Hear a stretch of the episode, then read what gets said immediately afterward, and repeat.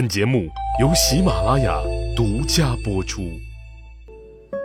在奏折里看他做事，在日记里听他的心声。听众朋友，你好，我是海海，欢迎收听奏折日记里的曾国藩。上次我们说到，在与北方捻军的作战当中啊，清政府一位长城的僧格林沁突然间阵亡了。朝廷急忙降下谕旨，派曾国藩为钦差大臣，前往山东督师。曾国藩呢，他不太愿意去，但想想呢，不去又不行。国家有难，大将陨落，荆棘震动，该是你曾国藩出动的时候了。你能不去吗？如果不去，你平时标榜的忠君爱国，以天下苍生为重，这岂不是打脸吗？所以，以于情于理，他都是不得不去的。那这个时候啊，曾国藩的压力也就来了，怎么办呢？他心里也着急。第二天的日记当中，他写道：“因天气奇热，而北征之事茫无头绪，此心焦急，若不能自主者，你看，天气炎热，再加上烦心事儿，不知道北征之事如何做起。那如何接旨呢？如何回复呢？更重要的，怎么北伐呢？曾国藩是一点头绪都没有。”那在这里呢，我问大家一个问题：当你必须要做一件自己不想做的事情，你会怎么做呢？我有一个毛病，恐怕也是大多数人的毛病，那就是拖延。曾国藩也是如此，他在北伐捻军这件事上就十分的拖延。可是对于他这样的朝廷重臣，总不能撒撒娇说：“哎呀，我不愿意去就不去吗？”不行，他总得找出一些理由来说服朝廷。于是曾国藩呢，他就绞尽脑汁想对策、想理由，哎，想方设法要凑出一封奏折出来拖延。这封奏折可写的不容易，该说怎样的理由才能把这样紧急的军国大事拖下去呢？他在这篇日记当中写道：“将改折稿，经营良久，尚未下笔。”你看这封奏折不好写，想半天也不知道怎么写。白天想不出来理由，那就晚上接着想。到了晚上，他又在日记当中写：“选改折至二更四点尚未毕，约改千余字，困倦熟甚。”改到了半夜，直到了第二天呢，这封奏折呀才终于写出来。它叫做“遵旨前赴山东剿贼，并陈万难迅速缘由者”。听名字你就能看得出来。我遵旨答应去剿灭捻军，不过不能立即出发，实在是微臣办不到啊。那缘由是什么呢？他写了很多理由。首先，第一个理由是手中没有兵。哎，你就会问了，怎么会没有兵呢？曾国藩手下不是有湘军吗？你听曾国藩在奏折里慢慢道来。其实湘军打下金陵之后啊，曾国藩就立即裁撤掉了，留下来且愿意北征的。只有四营，然后他又新招募了两营，一共三千人，作为曾国藩的亲兵卫队。这点兵力肯定是不够打仗的，其他的兵力呢，只能从外地调。最近的呢，就是在宁国县的刘松山的军队。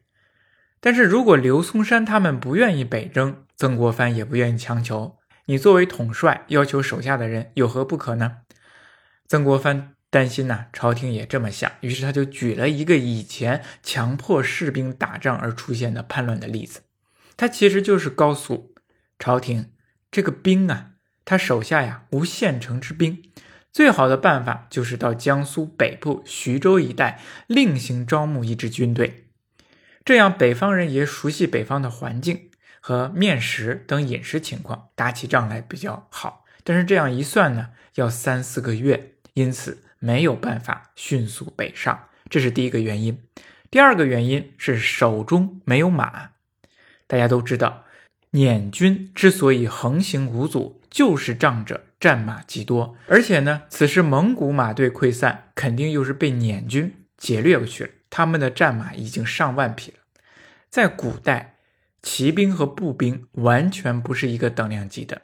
用步兵去对抗骑兵，那无疑是螳臂当车，追又追不上，打又打不过，跑又跑不赢。曾国藩说：“若竟不佐以马队，而强驱步兵以当骑贼，虽有奋欲之勇，亦将不战自迷呀。因此，必须得组建马队，已经派人去古北口去买马了。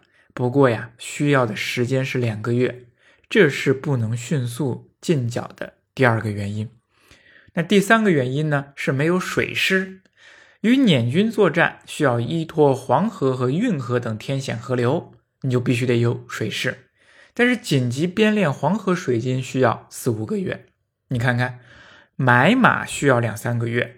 招兵需要三四个月，而编练水师则需要四五个月，这怎么能够迅速呢？你可能就说了，曾国藩怎么那么多事儿啊？人家僧格林沁当年剿贼的时候可没有你那那么多事儿，人家日行百里，往来奔驰啊。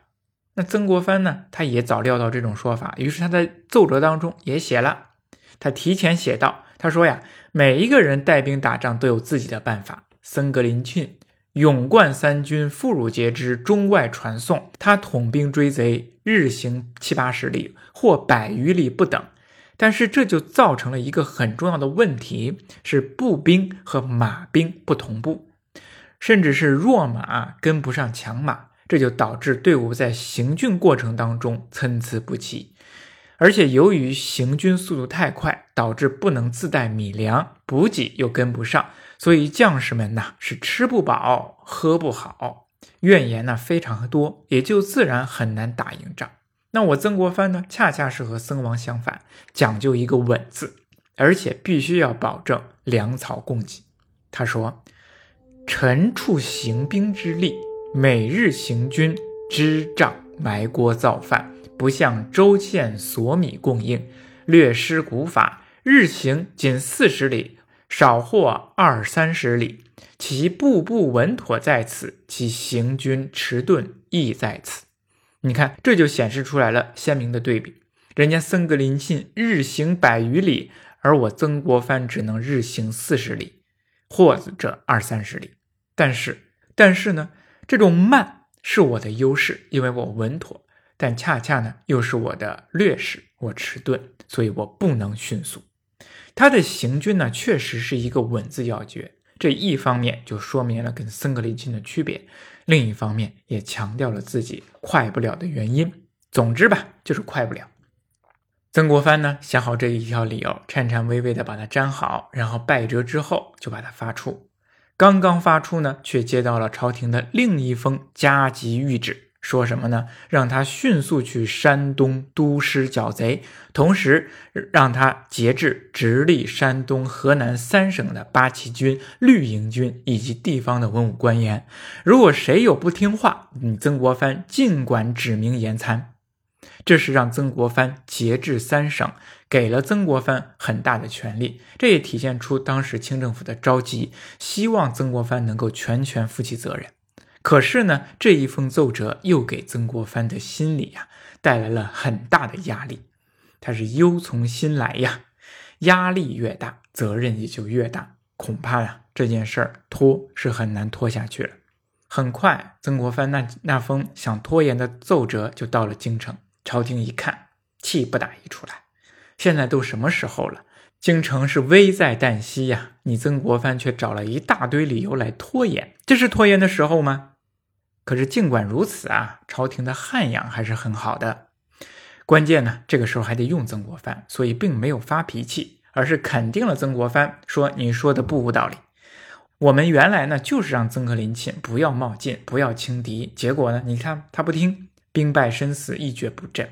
你曾国藩呢谋定后动，这是应该的。朝廷呢也没有让你克日奏功。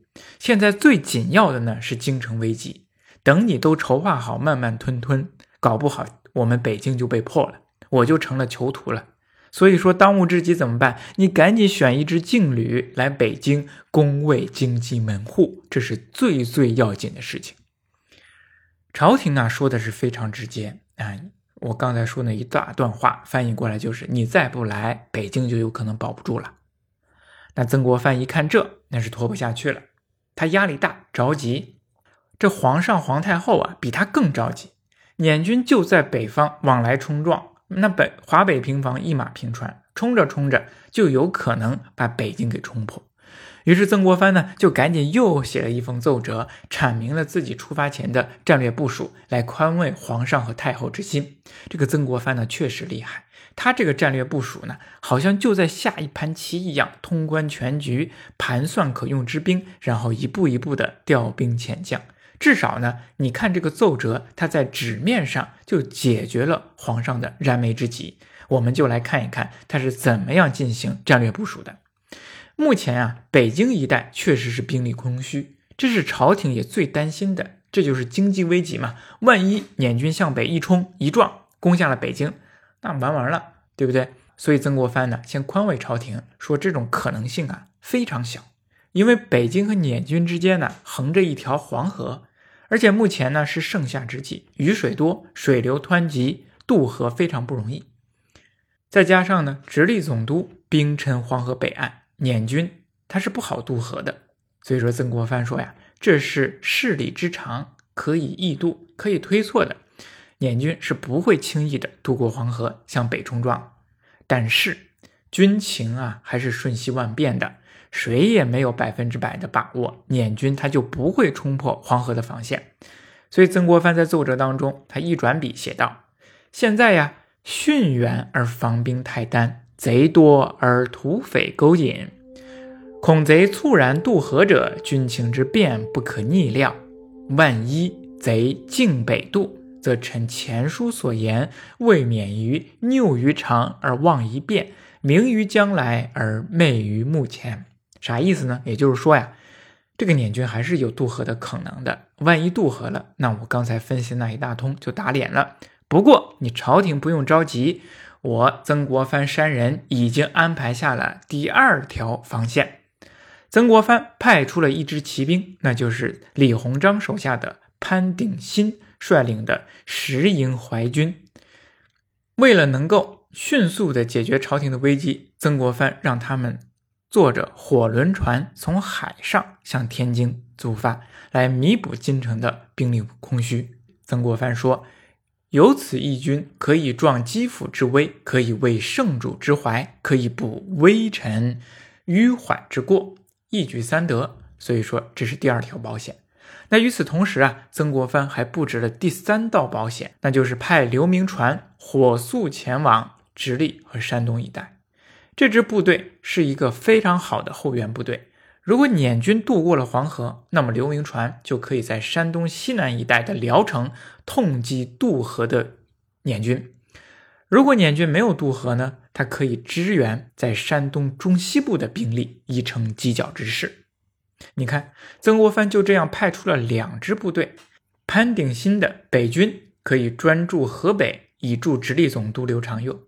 而刘铭传呢，则可南可北，机动灵活，以助山东中西部的部队。两支部队形成了三道保险杠，以保证京城无虑。那所以这样怎么办呢？曾国藩又在奏折当中笔锋一转，他说要辞去朝廷给他节制三省的权利。他说呀，为节制直东河南三省，则微臣不敢拜此宠命。臣以匪才参差兵柄，江南粗砺寸功，皆诸将艰难百战而成。臣并未功冒失师，贫刀冒赏，暴惨已久。今则精力衰退，公事废弛，心神则无故惊朴，多言则舌端牵色。自问蒲柳之姿，万难在应兼具。啥意思呢？理由就是说呀，我呀其实并没有什么功劳，而且我最近身体不好，就像这个蒲公英、柳树一样啊，风一吹就有可能倒。所以啊，他要推辞这个节制三省啊。大家注意啊，一个人的权力越大，他自然责任也就越大。所以曾国藩呢，他并不是想要那么多的权力。奏折最后啊，他又写了一段话，他说：“臣急欲启程，因撤勇之遣资。”征兵之徒费需银十余万，尚未错齐；而水陆各军留于江皖者，经手事件极多，必待李鸿章到宁后，一一而为交代。头绪尚可清晰。你看看，还是要拖延。说了自己的部署，说了这，说了那，又找了很多的理由，说兵费不足啊，事件头绪极为多，需要跟曾国藩慢慢面谈进行交接工作。所以，总之吧，还得拖个几天。不过再拖呀，他也不能拖太久。很快呢，李鸿章就到达了南京，他们进行交接事务。然后一切都准备好之后，同治四年五月二十五号，他率领三万多人从金陵出发，北伐捻军。他北伐的这个官衔是协办大学士、两江总督。所有直隶山东、河南三省其吏营及地方文武员役均归置调遣。你看看，朝廷呢还是没有同意他辞去节制三省的权利。那这一天的日记当中啊，曾国藩也写道：“收拾诸物，午出出城，街上士绅设酒相送，将军等在城门相送。登舟后见客，十余次。”日记写的轻描淡写，但是前途的征途。又会是怎样的样子呢？他马上就要征讨捻军了，那么他的战略部署又该是怎么样子呢？僧格林沁转斩剿匪，结果却身亡兵败。那么曾国藩他又有怎样的锦囊妙计呢？我们下一期再说。谢谢您的收听，我是不讲野史、不说正史的海海。如果您喜欢呢，请您订阅我的账号，谢谢。